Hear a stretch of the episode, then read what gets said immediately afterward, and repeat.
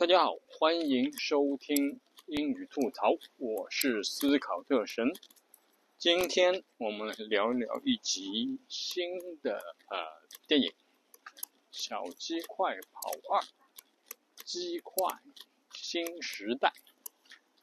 呃，《小鸡快跑》是第一集的话是二零零零年的作品，那个时候是。出来的时候是非常引人注目的，因为它是一个传统的啊粘土动画、粘土定格动画，而且是英国出品的动画。那么在当时来说，或者说现在也是，就是说长期是好莱坞的动画长片，等于是霸占这个大荧幕。英国还有以及其他。欧洲的电影应该是相对来说是非常弱势的，那么相对来说还有一点那个有影响力的影和好莱坞较劲的电影，也大概只有日本的动画片了。那那时候还是也是以二 D 为主，呃，三 D 还很少，对吧？两千年的时候，那么这个。小鸡快跑这个是一个传统的粘土动定格动画，也就是说把粘土做成啊人物形象，然后定格一格一格摆摆出来以后拍，这个是非常啊费时费力的一个一个做法。当然跟可能跟那个传统的画的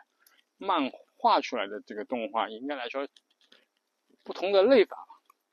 但是那个那个战士小鸡快跑一的时候，这个很经典的是因为它的剧情比较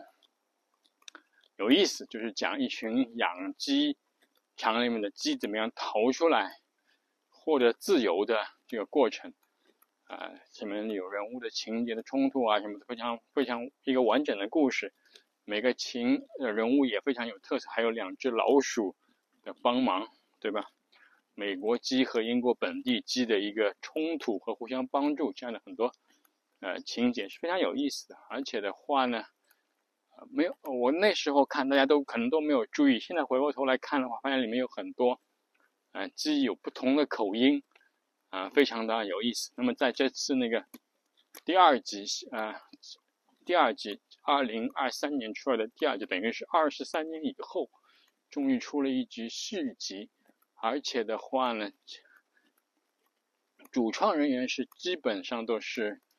呃，最主要的几个人都在，只不过角色略有变化。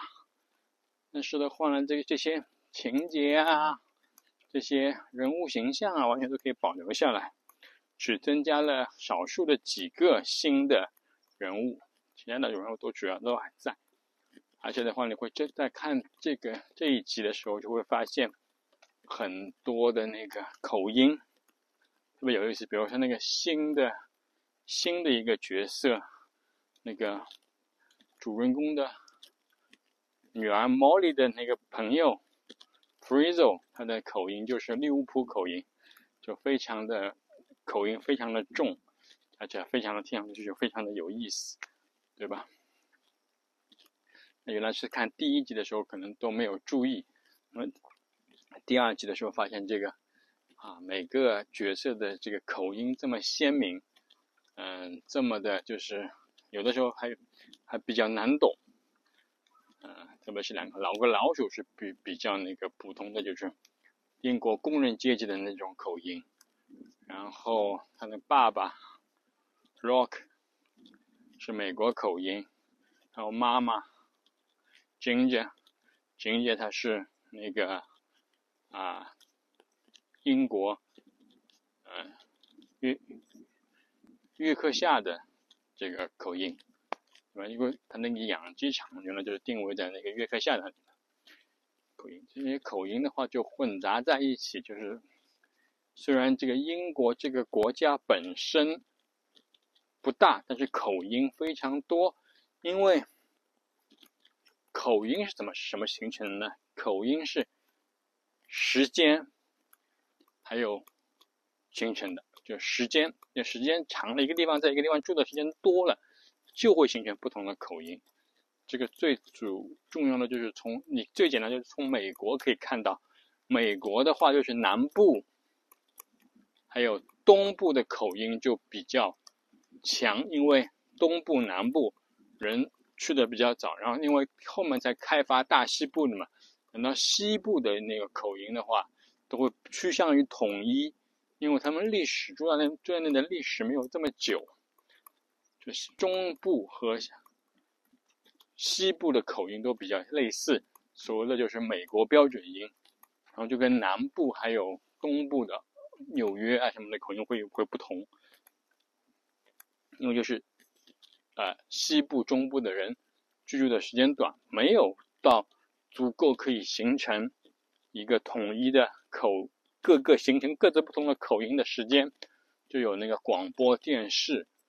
嗯，像现在的网络作品了，把这个声音、语音固定下来，甚至进行同质化的这个过程。所以的话呢，就是口音就是形成了。所以说呢，《小鸡快跑》这个剧集二，可能这个情节稍微比一差一些，但是它那个拍摄的这个。光的运光啊，还有那个琢磨的那些那个细枝末节的那个精巧程度，的确是也是比较高的。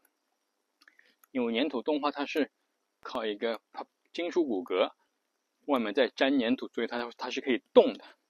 可以金属骨骼把动，然后就后面成片的时候再把金属骨骼的那些附件把它啊 PS 掉。这是一个，就是说。呃，我觉得这是一个很值得一看、值得一看的电影。而且的话，如果你喜欢那个琢磨这个英国各各的口音的话，各种不同的口音来，觉得这个很有意思的话，是一个值得呃作为一个学习的一个方面。嗯，推荐大家可以看一看。好，我是思考特神，这里是英语吐槽。我们下次再见，拜拜。